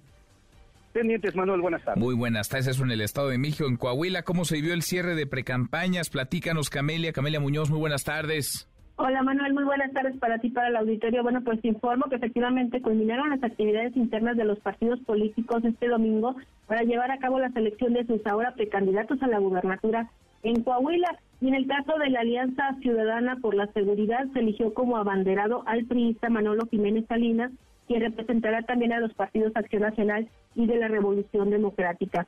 En un comunicado, el Partido Revolucionario Institucional informó que fueron más de 500 mil las personas que participaron en el proceso donde resultó ganador Jiménez Salinas, aunque no se informó la cantidad de mesas receptoras ni las boletas impresas. Al momento de votar, el precandidato señaló que el tema de la seguridad es lo que fortalecerá de llegar a ganar la elección el próximo 4 de junio. Escuchemos hemos presentado un proyecto para que Coahuila siga seguro y en orden, donde conocemos el modelo de seguridad con el que se mantiene seguro el Estado, donde hay toda la voluntad de entrar al tema, porque pues una de las principales características para que una ciudad, un Estado, un país esté seguro es que el gobernante en turno le quiere entrar. Por su parte, el, el precandidato, el otro candidato por el partido Morena, Armando Guadiana Tijerina, tuvo una actividad masiva el sábado y aunque había anunciado que este sería su último evento para acudir el domingo al Super Bowl, decidió no ir a la actividad deportiva y justamente el día de ayer recorrió un mercado popular en el municipio de Arteaga. Aquí sus palabras. No les voy a fallar, como dijo Citlali, no voy a robarme un peso, no porque tenga mucho, porque la ética, la moral, la responsabilidad no permite que nos robemos un peso. El problema de México y Coahuila no escapa a ello, es la falta de ética y moral en el manejo de los recursos públicos. Y bueno, lo que compete a Ricardo Mejía Verdeja, este llevó a cabo su cierre de actividades en Torreón y ahí estuvo presente el líder nacional del Partido del Trabajo, Alberto Anaya, quien dijo que su abanderado representa realmente a la cuarta transformación. Por su parte, Mejía Verdeja se autonombró como el único que podrá atacar la corrupción en Coahuila. Pues, aquí sus palabras. Somos la única voz independiente para llevar a cabo las transformaciones que Coahuila necesita. Somos los únicos que por nombre y apellido denunciamos a los corruptos que han saqueado a Coahuila, como los hermanos Moreira. Y bueno, finalmente te informo que la cuñense y candidato de la Alianza Recuperemos Coahuila eh, conforman el Partido Verde Ecologista y el Partido Local Unidad Democrática de Coahuila. Evaristo Lenin Pérez Rivera realizó actividades en su ciudad natal y el municipio de Torreón. Finalmente te comento, Manuel, que los partidos deberán registrar a estos precandidatos ya entre el 23 y 27 de marzo ante el Instituto Electoral y el 4 de abril empezarán las campañas. Manuel, bueno, información? Pues así el cierre en Coahuila y Estado de México. Gracias, muchas gracias, Camelia. Muy buenas tardes. Muy buenas tardes. Por cierto, quien en esta ocasión no acudió al Super Bowl fue Armando Guadiana, precandidato morena a la gubernatura de Coahuila. Se quedó a cerrar su precampaña y es lo mínimo que tendría que hacer si quiere gobernar ese estado del Super Bowl y del show de medio tiempo. De eso y más platicamos con Nicolás Romay. Deportes con Nicolás Romay en MBS Noticias. Querido Nico, qué gusto, qué gusto saludarte, ¿cómo estás? Muy bien, Manuel, encantado de saludarte, a ti y a toda la gente que está con nosotros, que nos acompaña como cada tarde. Los jefes de Kansas City ganan el Super Bowl 38 a 35. Manuel, diferencia de un gol de campo. ¿Qué se dijo en este mismo espacio el viernes? Que nos íbamos a tiempo extra, Nico. Sí, que se ganaba por diferencia de un gol de campo. Pero tú quieres ver siempre lo malo, lo negativo, Manuel. No, no, no, muy bien. muy bien, dijiste va. lo positivo. Dijiste por tres puntos, ah, eh, va a ser por un gol de campo y ya ves por querer echarle demasiada crema a tus tacos, Nico. Sí, bueno, parecía que, pintaba para Sí, no, la no. Verdad es que cerrado, muy cerrado. De Filadelfia en el medio tiempo estaban dominando el encuentro. ¿eh? Diez puntos no se Veía cómo, no se veía cómo los jefes de Kansas City le pudieran dar la vuelta, pero terminan eh, dominando el encuentro y con una jugada en donde se acaban el tiempo con toda la alevosía y ventaja para que ya eh, Filadelfia no tuviera otra oportunidad. Terminan ganando 38-35. Lo de Mahomes es increíble, increíble. Porque toda la postemporada se estuvo recuperando de un golpe en el tobillo. No estaba al 100%. Y en la primera mitad sufre otro golpe que incluso si no hubiera tenido nada, era de preocupar. Bueno, pues en el segundo tiempo sale como si nada. Y terminan liderando la victoria de los jefes de Kansas City. Espectacular, de verdad, para destacar lo que se vivió en este Super Bowl de muchos puntos. Fíjate, las Águilas de Filadelfia son el primer equipo que pierden un Super Bowl haciendo 35 puntos. casi siempre si haces 35 puntos, pues lo ganas. Pues sí, pues sí. Bueno, ¿no? Estuvo muy bueno el partido. Estuvo entretenido, Manuel, entretenido. de medio tiempo. ¿Te gustó? También me parece, sí, sí una a mí producción también. espectacular. ¿eh? Sí, sí, sí, sí, sí, sí, Ya ves que hay gente a la que nada le gusta, pero, pero estuvo bueno, ¿no? A mí me parece que sí, y de destacar muchísimo el esfuerzo de Rihanna embarazada, el tener un rendimiento tan alto no es para nada sencillo. ¿eh? No, no, no, no. Buen, buen espectáculo, muy buen, muy buen espectáculo de medio tiempo. Los comerciales buenos también, todo es un espectáculo ya muy armado, ¿no? Muy bien diseñado, muy bien montado, Nico. Sí, lo tienen perfectamente bien hecho y se disfruta, la verdad, el, el, Super Bowl. Oye, Manuel, hablando de Liga MX, fue la jornada 6 del fútbol mexicano. Ayer Toluca le ganó 3 por 1 a Cruz Azul. Raúl El Potro Gutiérrez que declara ayer que hasta que la directiva no le dé las gracias, él sigue, pero bueno, parece que se acabaron ya las oportunidades. Una derrota muy dolorosa de la máquina 3 por 1. Eh, veremos, ¿no? Pero seguramente habrá cambios. Pachuca y Chivas empatan 1 por 1. Tigres derrota 4 por 2 a Pumas, Juárez 3 por 1 a Santos, América 2 por 1 a Necaxa, Tijuana 1 por 0 a San Luis, Puebla 3 por 1 a Mazatlán. ¿Qué le pasa al Mazatlán, Manuel? Sí, caray. No levanta. ¿Qué le pasa al Mazatlán? ¿Qué le pasa al Cruz Azul? ¿Qué le pasa al Necaxa? ¿Qué le pasa a Media Liga, Nico? Sí, pero lo de Mazatlán sí llama poderosamente la atención porque lleva cero puntos, ¿eh? Sí, sí, sí. Cero puntos. Híjole. Qué cosa. Sí, cero Pues sí. puntos. Pues sí, Increíble. de, Azul y, lleva uno, tampoco es como que lleve tres, muchos, ¿eh? ¿verdad? No, mi Necaxa, no, Necaxa, cuatro puntos. Cuatro, de milagro. ¿Cómo, cómo llevan tantos? Pero lleva cuatro puntos, Querétaro tres. Qué cosa. Los que dominan la liga está muy claro, es Rayados, Tigres, Pachuca y América. Ya América ya se metió a ese selecto grupo de, de los cuatro. Sí, sí, sí. En fin, Nico, pues habrá mucho que, que platicar, mucho tendrán que conversar en un ratito más, los vamos a escuchar.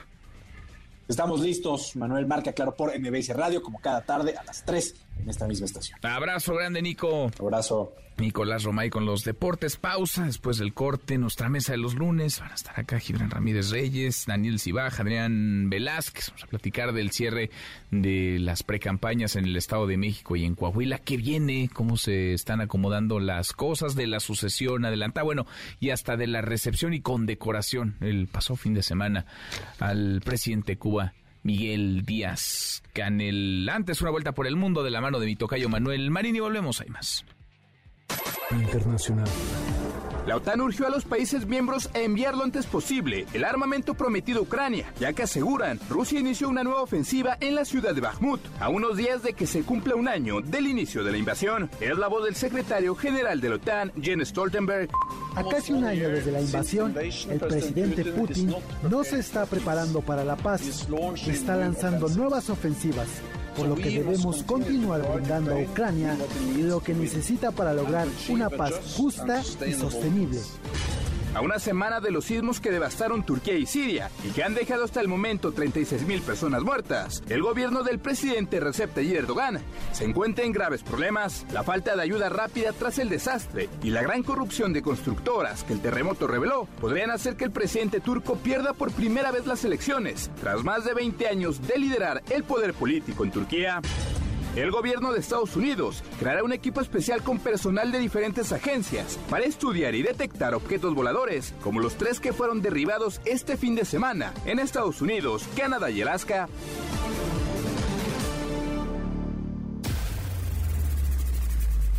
Redes sociales para que siga en contacto: Twitter, Facebook y TikTok. M. López San Martín.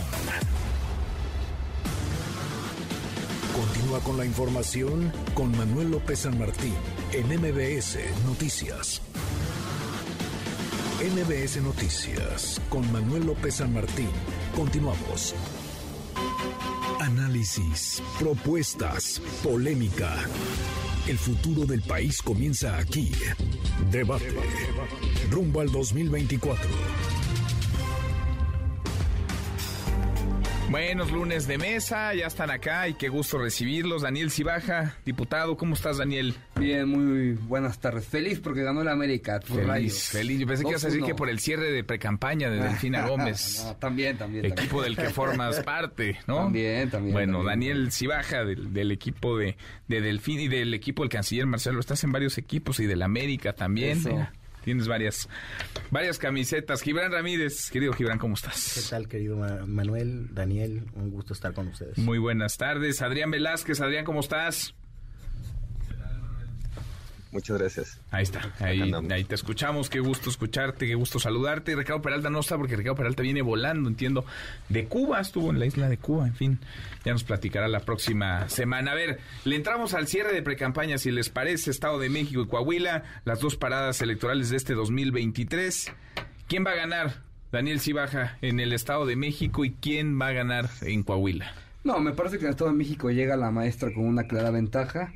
Eh, no es suficiente, me parece que no podemos confiarnos, sin embargo, estamos ante una oportunidad histórica, ¿no? De demostrar que se puede gobernar de una manera distinta. Creo que ahí solamente haría falta qué oferta política vamos a ofrecerle a los mexiquenses, ¿no? El Estado de México es gigante, 17 millones de habitantes en verdad es el epicentro de la política, o mejor dicho, de la vieja política, y cómo en medio de este ecosistema político tú generas una nueva oferta, ¿no? Porque justo ahí eh, el gobernador ha hecho algo muy inteligente para algunos, apoya al presidente, ¿no? Inclusive algo que parece extrañamente, es muy raro, eh, la candidata del PRI defiende las obras del presidente, dice que la política social bueno, es buena. defendió el aeropuerto. Defendió el aeropuerto Ángeles. Felipe Ángeles. Entonces me parece que va a ser una, una contienda bastante interesante en donde la estrategia política y la oferta política van a jugar un papel importante y obviamente el tema de las estructuras electorales, ¿no? ¿Se Recordemos está que metiendo el gobernador o no? Pues depende Hasta de qué ahora, se dice tú meter, que estás ¿no? allá. Sí, es parte, digo, es la candidata de, es su candidata, eh, la compañera Alejandra Moral fue mi compañera diputada, eh, ha sido siempre alguien muy cercana a ese, a ese equipo. Era secretaria en era el secretaria, era secretaria de Desarrollo. Social, fue presidenta del PRI, fue diputada local con, con nosotros. Pero me parece que sí existe ahí algo muy raro, ¿no? Es, hay, un, hay un ambiente raro. Nosotros creemos que la maestra Delfina puede consolidar este pues este sentimiento de cambio, ¿no? Más del 85% de la población quiere cambio, pero sí me parece que a eso hay que ofrecerle una plataforma concreta, idónea y obviamente pues que sea pues atractiva para el electorado del Estado de México. El Estado de México es gigante, hay muchos estados de México, el oriente, el poniente, el valle de Toluca, el valle el valle de México. Tierra Está Caliente. complicado, ¿no? La Tierra Caliente que ah, recordemos que hace seis años ahí prácticamente hubo Casilla Zapato. Este ganó el PRI por Casilla Zapato. O sea, me parece que ahí es una buena, es un buen momento, un buen termómetro para medir nuestro movimiento como partido. Tenemos que lograr eh, tener representantes de casillas, una estructura que se ha consolidado durante estos años y va a ser una buena. Pero los números a está bien, Sí, está 20, bien. ve- más de 20 puntos, pero bueno. no hay que lo del gobernador porque vimos el año pasado y el anterior a gobernadores que no se metieron y que les fue bien. No, O bueno, por lo menos no les fue mal, ¿no? A ver, hay pienso una en relación Alejandro de- Murat en Hay Oaxaca. una relación de coordinación, pero a- que yo te diga Omar que... Fallada en Hidalgo. Que, yo te diga que está entregado el Estado o algo ¿No? por el estilo, me parece que no. Bueno, ¿y en Coahuila quién una- va a ganar? Híjole, ahí sí creo que la tenemos difícil. Está dado- difícil. Bueno, a ver, dado ahora- que no hay un proceso de unidad en nuestro partido. Gibran, ¿cómo ves las cosas? Estado de México y Coahuila. las veo complicadas las dos. Es una elección muy extraña, la del Estado de México, porque se enfrentan dos aparatos de gobierno, ya lo hemos platicado. Por eso, ni modo de decir que no se mete el gobernador. Algo se metió, porque impulsó desde el gobierno la figura de la ahora candidata y eh, pues por las redes políticas que se generan en una Secretaría de Desarrollo Social, es muy probable que se opere políticamente desde el gobierno. Pero desde la otra parte, eh, y de parte de Claudia Sheinbaum, mandaron como refuerzo estelar a Morena al senador Gabriel García, que fue el hacedor del censo del bienestar y de los famosos padrones de beneficiarios de Morena que han estado envueltos en la polémica. ¿De parte de la jefa de gobierno? Sí, es su apoyo, su apoyo político. Entonces lo que tenemos es eso, dos aparatos de gobierno que se van a enfrentar. Desde luego hay uno que es mucho más poderoso, que es el federal. Mm. Eh, nosotros nos quejábamos mucho de que Rosario Robles, siendo secretaria, estuviera encargada del Estado de México y ahora las cosas van igual. Parece de repente que la política mexicana no tiene remedio, que es una cuestión de turnismo. Y en eso mismo veo el problema de la campaña. No hay una oferta distinta. Daniel Cibaja estaba encargado de coordinar el programa de la candidata Delfina Gómez, pero no han presentado programa todavía. Seguro ya Daniel tendrá algo que decirnos sobre eso. Eh, parece una encarnizada lucha por el poder. Y ahora, Manuel, casi te puedo garantizar que las casillas zapato de tierra caliente van a estar del otro lado. ¿A favor de Morena? Sí, sí, porque los poderes fácticos ven más expectativas de triunfo. Y en este país es irrelevante quien ponga la cara. Mientras los poderes fácticos legales e ilegales estén a gusto, puede ganar uno u otro. ¿Y están más a gusto con Delfina Gómez? En este momento te puedo decir que sí, por lo que representa económicamente el, el Estado de México, pero eso no quiere decir que la batalla esté ya ganada. Sí que tienen una correlación de fuerzas favorable, eh, pero Alejandra del Moral no está sola y tiene conexiones políticas con el PRI, con el empresariado de otros estados, pero no es una favorita. En el caso de Coahuila, en cambio, los poderes fácticos están claramente con Manolo Jiménez. Del PRI, PAN, PRD. Y, está diluida la alianza de Morena. está diluida. No conocen en Morena el Estado. Yo te puedo decir, Mario Delgado no le entiende. Entonces va, pica botones a lo loco y pues las cosas acaban como acaban, ¿no? La izquierda con tres candidaturas porque Mario, bueno, no sé si hay izquierda en Coahuila, ¿verdad? Pero Mario despreció a Lenin Pérez y ahí se va. Con, el verde. Con el verde, ¿no? Eh, luego creo que llevaron muy mal lo de Ricardo Mejía, porque primero le dieron todas las señales que en el sistema informal de Morena implican que eres el candidato. Una de esas señales es que Mario y Jesús Ramírez te mandan a ciertas consultoras. Esa es una señal que era casi inequívoca de que tú ibas a hacer, ¿no? Porque es el aparato de partido operando. Pero al final se les cayó porque no pudo crecer Mejía. Entonces no lo controlaron bien, no lo contuvieron, no le explicaron, no le dieron trato, ve tú a saber qué fue y entonces otra candidatura. Eh, y todo se está operando desde el centro del país.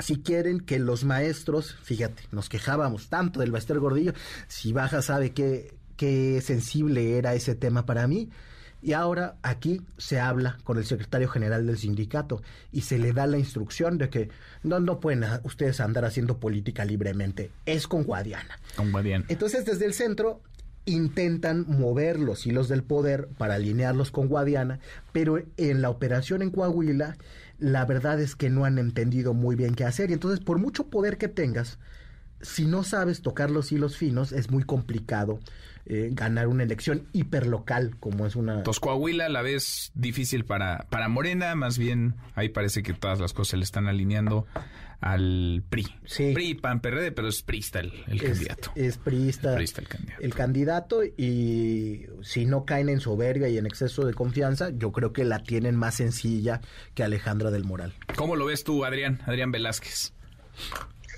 ¿Qué tal, Manuel?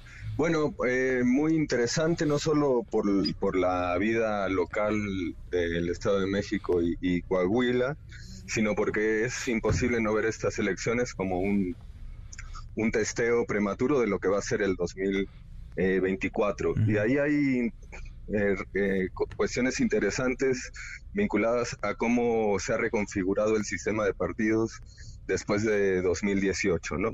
Estamos viendo un sistema político todavía no tenemos la certeza si es eh, un rasgo estructural o algo más coyuntural, pero lo que estamos viendo es un sistema de partidos que se está organizando a través de lo que los politólogos clásicos llamarían un bipartidismo imperfecto, ¿no? Un bipartidismo de coaliciones, una de centro derecha y otra de centro izquierda, que en conjunto esas dos coaliciones explicarán por ahí del 90% de las preferencias electorales. No solo te queda ahí eh, por fuera el experimento de MC, ¿no? de abrir una tercera vía, pero lo que hemos visto en otros países, por ejemplo en Argentina se da una situación eh, parecida, es que esas terceras vías tarde o temprano terminan siendo reabsorbidas por las coaliciones principales, ¿no? Y en ese sentido lo que se juega sobre todo en, Estado de México, pero también en Coahuila, es un poco el perfil de esas dos eh, coaliciones, ¿no? Eh, recordar que en el, en el anuncio de cómo Va por México iba a dirimir las candidaturas este año y las del próximo año, se le dieron mano, digamos, al PRI que, que eligiera las de Estado de México y Coahuila y el PAN se reservó la del 2024. Sí, ya se están repartiendo el pastel. Todavía no llegamos a la banda del 2023, pero ya se repartieron las candidaturas de este año y del próximo. Al PRD ni siquiera lo, lo consideraron, lo cual ya es un indicio de cómo esa coalición ve, ve a ese partido que después de de la salida del obradorismo quedó totalmente desdibujado. Bueno, el PRD lo único que ha dicho es que tiene a Silvano Arioles y a Miguel Ángel, Mancera, como, sus aspirantes y que no quiere a Lili Telles. Eso es lo que han dicho hasta A Lili Telles me parece que se, está, que se están enterando en, qué coalición están, ¿no? Porque la crítica a Lili Telles era que no era un perfil de centro izquierda. Me parece que están con la brújula un poco descompuesta. Así que eh, eh, va a ser una, dos elecciones muy interesantes. El PRI se juega, diría, muchísimo de, de su historia en el Estado de México, así que si bien las encuestas dan una amplia ventaja a la maestra Delfina, creo que eh, todo el aparato y todas las prácticas electorales y mapachiles que a las cuales nos tiene acostumbrado el Estado de México se verán, así que va a ser va a ser duro. Bueno, va a ser duro. Entonces, Estado de México, tú dices Daniel va para va para Morena. Coahuila ahí coinciden los tres, creo que va a ser eh, complicado, ¿no? Tú también, Adrián, así lo ves, difícil Coahuila para para Morena. Difícil, difícil Coahuila, no, no, imposible, eh, están divididos, hay problemas en el equipo de Guadiana, ya han salido noticias con la salida de, su coordinador, pero bueno, aún así las, las encuestas marcan una paridad, hay que ver cómo, cómo se transita de acá a la elección. Bueno, decías tú de la, de la izquierda y de del PRD que parece no saber en dónde está situado o acompañado de quién en la alianza va por México. A ver, ¿realmente eso importa? ¿Realmente eso pesa hoy? El, la ideología, el dónde te coloques, digamos, en, en, el, en la vertiente de izquierda o de la derecha. ¿Realmente hay, hay algo ahí o es más bien pragmatismo lo que estamos lo que estamos Pragmatismo absoluto, es la lucha del poder por el poder. En este sexenio ha incrementado la desigualdad, en la izquierda decimos que combatimos la desigualdad, han incrementado las grandes fortunas de los más grandes, ya lo hemos hablado muchas veces, Manuel, todos los que tienen minas en este país crecieron sobre el 30% sus ganancias y disminuyó la recaudación de impuestos a los mineros. Entonces, que no nos vengan con que de un lado es del pueblo y de los pobres. No, la O sea, no es que la izquierda esté en Morena y la derecha esté en, no, y yo creo, la coalición yo creo que eh, está ha triunfado a tal grado el neoliberalismo. Eh, las prácticas autoritarias, de la política en México, que a lo más que podemos aspirar y hacia donde debemos empujar es a que se haga política más decentemente, a que se haga por encima de la mesa y sin eh, falsos heroísmos ni épicas vacías, que es lo que se está viendo ahora.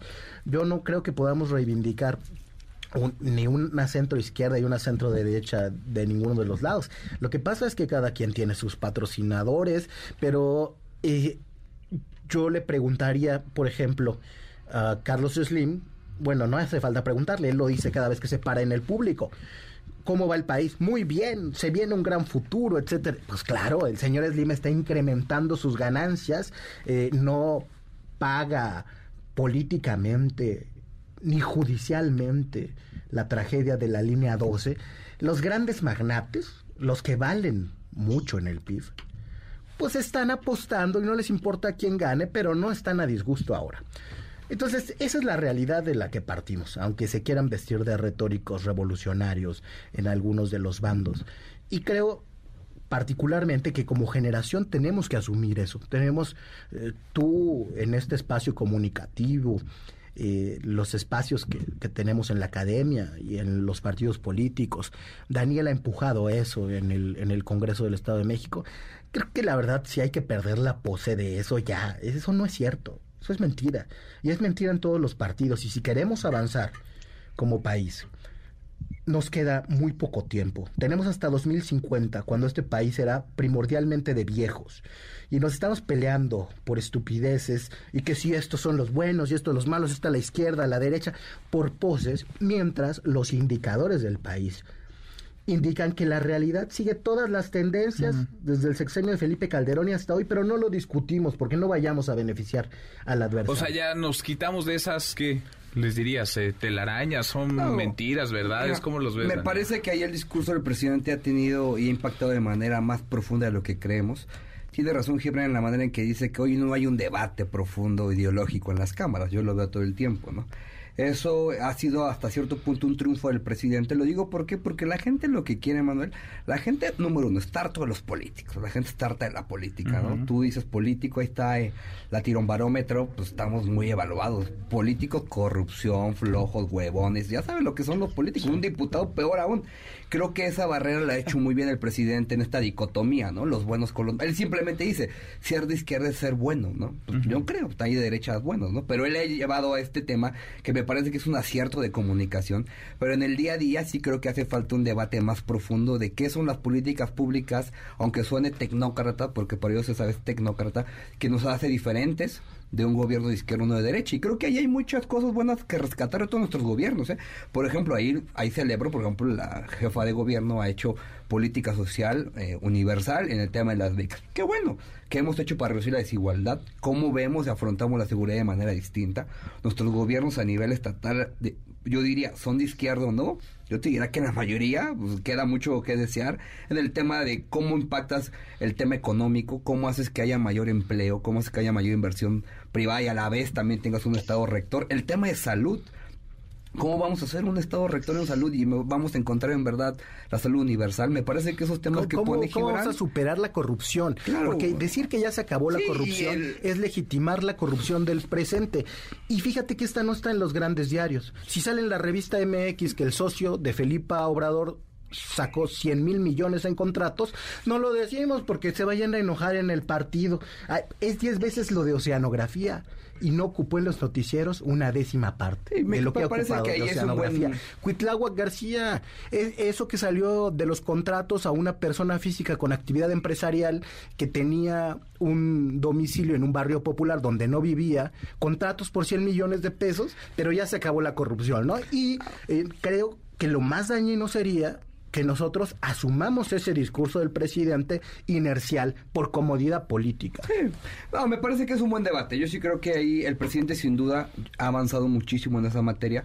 Obviamente hay, por ejemplo, a nivel estatal, y creo que sí es un tema que he debatido inclusive del Instituto de Formación Política de Morena, nos hace falta una cuarta transformación a nivel estatal y yo que fui síndico a nivel municipal, sin lugar a dudas, pero se me hace que es un buen debate. Yo por eso ahí lo planteo con lo que hemos venido discutiendo en esta mesa. Por eso yo estoy a favor de los debates yo sí estoy a favor de que las y los candidatos o precandidatos o como le queramos llamar, digan cómo van a estar estos temas, Manuel cómo van en verdad a atajarlos, cómo van a, qué van a hacer, cuál es su visión. Porque obviamente la visión del presidente, sin duda alguna, ha sido un gran líder, ha sido el gran fundador del movimiento, pero él siempre lo ha dicho, en 2024 yo me voy a ir a mi rancho. ¿Qué sigue para la transformación? ¿Qué sigue y quién sigue, y sin estos temas torales, me parece que muchos se rehusan a debatir, va a ser un tema que va a ser meramente pues de pura anécdota. Por ejemplo, lo digo con mucho respeto, secretario de Gobernación, ¿cómo es posible la declaración que dio sobre los convenios, eh, tratados internacionales en materia de derechos humanos? esos temas sí son los que hay que debatir, porque de lo contrario, Manuel, pues otra vez imagínate que en cinco años decía Gibran, y me imagino que Adrián va a estar de acuerdo con nosotros, no podemos, no tenemos la oportunidad, o como bien dice el presidente, no tenemos el derecho a fallarles, no, no tenemos. ¿Y cómo hacemos que estos debates se conviertan en ejes torales sin volvernos este tema tecnócrata y nada por el estilo de nuestra transformación? Que yo creo que si la transformación, nuestro lema dice, por el bien de todos, primero los pobres. ¿Cómo vamos a hacer que haya menos pobres en este país? Ahí está el tema. No sé si estamos en esa conversación, en la de qué sigue o en la de quién sigue, Adrián, aunque parece que estamos en ese juego, ¿no? claro, la verdad. Sí. el, a ver, yo creo que son dos preguntas que, que van de la mano, ¿no? Porque eh, la relación entre el proyecto y el liderazgo no, no, no es independiente, sino que hay, hay gente, hay personas, hay perfiles que expresan ciertos proyectos y hay otros que, representan otros. Es cierto que esta modalidad de, elección, como es la, encuesta, mete ciertos sesgos en la búsqueda, es decir, se trata finalmente de un instrumento que mide conocimiento en la población y además a eso se le agrega una legislación electoral muy poco amigable con el debate público, que es lo que hablábamos el lunes pasado, ¿no? Sobre las posibilidades de hacer ese ese debate. Eh, entonces la búsqueda por el, por el perfil es también la búsqueda por una idea, por cierto proyecto. Y, ¿no? y volviendo al tema anterior, que coincido con los compañeros, es, es muy interesante, yo creo que sí existen eh, coordenadas ideológicas. No ponía Daniel el ejemplo de las becas eh, aprobadas como derecho constitucional en la Ciudad de México. Bueno, el único partido que se abstuvo en votar fue el, PAN. Eh, el mismo PAN que hace unos días propuso una iniciativa que impedía eh, cuestiones relacionadas a la identidad de género, sobre todo de las infancias trans. Adrián, entonces, que, bueno, que, eh, los programas sociales universales es una postura que a ti te parece ideológicamente de izquierda? ¿Cómo, cómo? No, no te escuché, Iván. Los programas sociales universales, así tal como están, ¿te parece una política de izquierda? La universalidad no es eh, por sí sola indicio de, nada. Hay que ver el, el, proyecto en general. Yo creo que, como decía un gran filósofo, eh, el mejor truco del diablo es hacer creer que no existe. Al Pacino en El abogado del diablo. Eh, Yo creo que borrar esas diferentes eh, borrar esas diferencias ideológicas no, no, no, no es, no es lo mejor. Mira, yo, les hablaba de la coalición. Déjame termino y ahora te, te escucho, Jiven. que que lo que estábamos viendo, lo que vamos a ver este año 2023 va a ser definitorio para la composición interna de la, de la coalición de Va por México, ¿no? Y muy probablemente, si se llega a consolidar la derrota del PRI en el Estado de México, vamos a ver una coalición cuyo pilar, cuyo núcleo de gravedad es el Partido Acción Nacional, que la semana pasada salió en la tribuna de la Cámara de Diputados a defender la guerra contra el narco y a García Luna. Y me parece que eso no, no, no se le puede, no se puede diluir esas eh, diferencias. Creo que además esta polarización electoral, que no es lo mismo que polarización social, no es algo eh, exclusivo de la democracia mexicana, sino que lo estamos viendo en distintos lados. Y creo que de un lado hay un partido de centro izquierda y del otro lado estará el PAN, partido conservador creado expresamente para combatir los ideales de la Revolución Mexicana, estará aglutinando a lo que quede del PRD, al cascajo que quede y a un PRI eh, con una debilidad territorial inédita. Hay que recordar que el año pasado perdió el registro estatal en Quintana Roo, con lo cual son, eh, son eh, cambios importantes en el sistema partido que no hay que perder. Entonces tú ves esto encaminado, Adrián, a un, a un bipartidismo donde el centro izquierda será Morena y me imagino sus aliados, no sé qué tanto que quepa el verde. Hay que ver, hay que ver, hay que ver qué, tanto es una coyuntura post 2018. Creo que el cisma, el, el, gran cambio que significó la derrota, la victoria de López Obrador en 2018 todavía no no termina de sedimentar esa, esa polvareda, mm, pero estamos reconociendo ciertos rasgos que sí apuntan a, a, ese tipo de bipartidismo. A ver, Daniel. A mí me gustaría coincidir con Adrián, creo que en el plano filosófico o el deber ser es eso, pero la verdad en, el, en la realidad, en el ser, es la continuidad del proyecto del presidente López Obrador contra el presidente López Obrador. Es una elección de referéndum, seamos honestos. O sea, la gente ojalá entonces se trata de entonces se trata... de quién va a ser, no de qué va a ser. Sí, sí, sí. No, ambas partes quién va a representar mejor el proyecto, pero sí es un referéndum total al gobierno. ¿Pero qué proyecto? ¿El que presentamos a elecciones o el que está gobernando? Porque son dos bueno, distintos. claro, ahí está el muchas debate, cosas Ahí está el debate, pero me parece simplemente porque si no lo leemos así, nos pasa lo del 2021 en la ciudad. En el 2021 en la ciudad Las encuestas. creíamos que era un tema así y no, Manuel, fue un tema de salgamos a votar contra el presidente López Obrador en las zonas de clase media alta donde hubo participación del 80%, como ya comentaba aquí Adrián es algo que en el, en el plano yo estoy seguro que nadie leyó la plataforma de Sandra Cuevas, nadie sabía ni quién era. Ojalá fuera, por eso digo, en el deber ser que dice Adrián me pareciera que fuera igual, o sea, yo yo me gustaría que fuera así, pero estoy seguro que la gente de la Condesa eh, o, eh, no pensó, no sabía ni quién era Sandra Cuevas, pero salió en un tema de referéndum. Entonces me parece que nos podemos equivocar y es por eso que sí debemos de tener un, un debate profundo en el movimiento para saber qué y quién, no solamente qué, porque si es que, ya repito, pues el que más se parezca a López Obrador, pues el, que hable, el, que hable, el que hable más tabasqueño es el que queda. Pues a eso le parecen entonces, apostar algunos. Entonces, me parece que eso sería Respeto para el acento. No, no, no, me digo, este, me parece que sería no, no, me parece que sería un tema muy equivocado y ojalá Aquí aprovecho que está Gibran, que Ricardo está en otro lado, pero nos está escuchando. Eh, Adrián, impulsemos ese tipo de discusiones en las, en las zonas partidistas donde se puede, Manuel. Porque sí es bien triste que, estas discusiones no se den ahí. Pero no se puede. Eh, o sea, que llegue, Morena no se puede. Quisiera, quisiera decir algo sobre esto. Ojalá hubiera, un compromiso para que ahora que sé que en los próximos días el, presidente del Consejo Nacional va a instalar estas mesas de coordinación entre todos, pues propongamos estas ideas. Y creo que es en beneficio no de nosotros, Manuel, de la gente, como dice Gibran, de los más de 60 millones de pobres que hay en este país y de la gente que sigue en la pobreza extrema, de la gente que no tiene servicios públicos y de esa gente que en verdad, Manuel, a mí sí me duele, está buscando una nueva forma de gobierno y cree en la política para lograrlo. A ver, Adrián, querías decir algo y cerramos contigo, Gibran.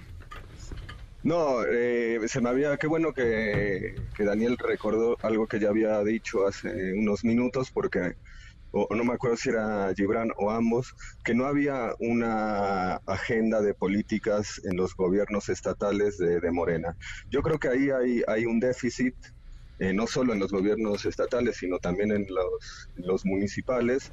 Eh, es un movimiento joven, es un movimiento joven que ha, ha tenido una política de puertas abiertas, eh, muy pragmática, sobre todo en aquellos distritos donde el movimiento era muy débil. Hay que hay que ver la, geografía del obradorismo entre 2006 y 2018 y hay que ver que, se avanzó en un montón de territorios donde la, izquierda electoral que representaba López Obrador no, no había podido construir. Eso se hizo a partir de una política de, alianzas, lo cual tiene ventajas, pero también desventajas. Y una de ellas es que se diluye la identidad de gobierno. Y esa identidad de gobierno no es eh, solo ni, y no tanto discurso, sino un conjunto de políticas públicas que hagan reconocible ante la ciudadanía que es un gobierno de la cuarta transformación. Bueno, y yo creo es, que celebro la... Sí, es, un reto no menor. es un reto eso es un reto no, menor, celebro lo que dice Daniel y deberíamos de apuntar para allá. Gibran, para cerrar. Yo he sido un defensor de los programas sociales universales. El último debate que tuvimos aquí con María Amparo Casar fue sobre eso. E incluso me escribí un ensayo para justificar la reforma al cuarto. Sin embargo, la política no se ha implementado como dice esa ley. Repartir dinero a todos los viejitos y a todos los niños, en principio suena bien, está bien porque cubres pero tienes que quitárselo a los que no lo necesitan por la vía de los impuestos. Si no, solamente le estás dando más a los que más tienen. Y el INEGI ha comprobado, encuestando en tierra, que la política social en el actual gobierno es más regresiva, encuestado abajo, no viendo los presupuestos arriba, que las de los sexenios pasados, particularmente la del sexenio pasado, lo cual es muy preocupante. Desde la izquierda tendríamos que discutir la materialidad. La izquierda tiene una tradición de materialismo histórico bastante fuerte, pero ahora se está convirtiendo en una cosa muy distinta, en el imperio de la narrativa por sobre esa realidad material. Yo no creo que López Obrador sea un presidente de izquierda. no ha habido reforma fiscal, el abrazo a los grupos eh, evangélicos hasta el final para que hagan política, para sustituir a la política conservadora del PAN con la del PES, o la política de seguridad policíaca. Eso no es de izquierda. Si queremos ir por ahí, hay que cambiar. Y en Morena no se puede discutir de eso. Los órganos colegiados son de aplauso y abucheo, por desgracia. Por eso ese tal bipartidismo no se consolidará. No se institucionalizó nada para que eso suceda. Le seguimos la otra semana. Gracias, Gibran. Muchas gracias, Gibran Ramírez. Adrián, muchas gracias. Saludos. Gracias. Adrián Velázquez. Muchas, gracias, Daniel Cibaja. Cerramos con esto. Llegamos al final. Nos vemos a las 10 de la noche por ADN 40. Pásela muy bien. MBS Radio presentó Manuel López San Martín en MBS Noticias.